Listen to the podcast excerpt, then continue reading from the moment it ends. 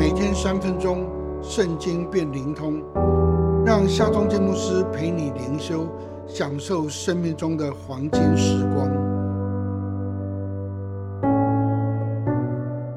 耶利米书四章一节到二节，耶和华说：“以色列啊，你若回来归向我，若从我眼前除掉你可憎的偶像。”你就不被迁移，你必凭诚实、公平、公义，指着永生的耶和华起誓，列国必因耶和华称自己为有福，也必因他夸耀。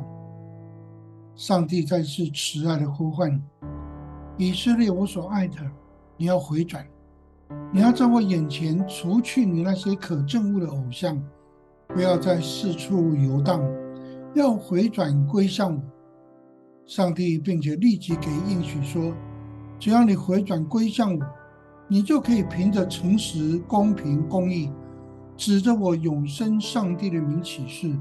那时，周围的列国也要因此宣称，因着上帝自己已经成为有福的国家，并要因此而称颂我。上帝曾经应许亚伯拉罕说：地上的万族都要因你得福。”跟亚伯拉的后裔，上帝选民以色列，也要成为列国万民得福的管道。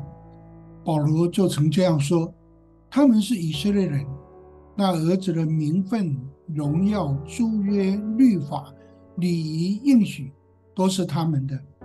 因此，上帝如此说：以色列啊，你若回来归向我，列国必因耶和华称自己为有福，也必因他。”夸耀教会基督徒不是新以色列人，而是一个扩大版的以色列人。换句话说，如果教会基督徒能够回转归向上帝，我们的家庭、职场、社会、国家都会因此蒙福，都会一起来称颂上帝。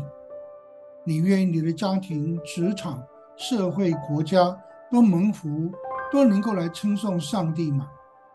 我们不要再四处游荡，一起回转归向上帝吧。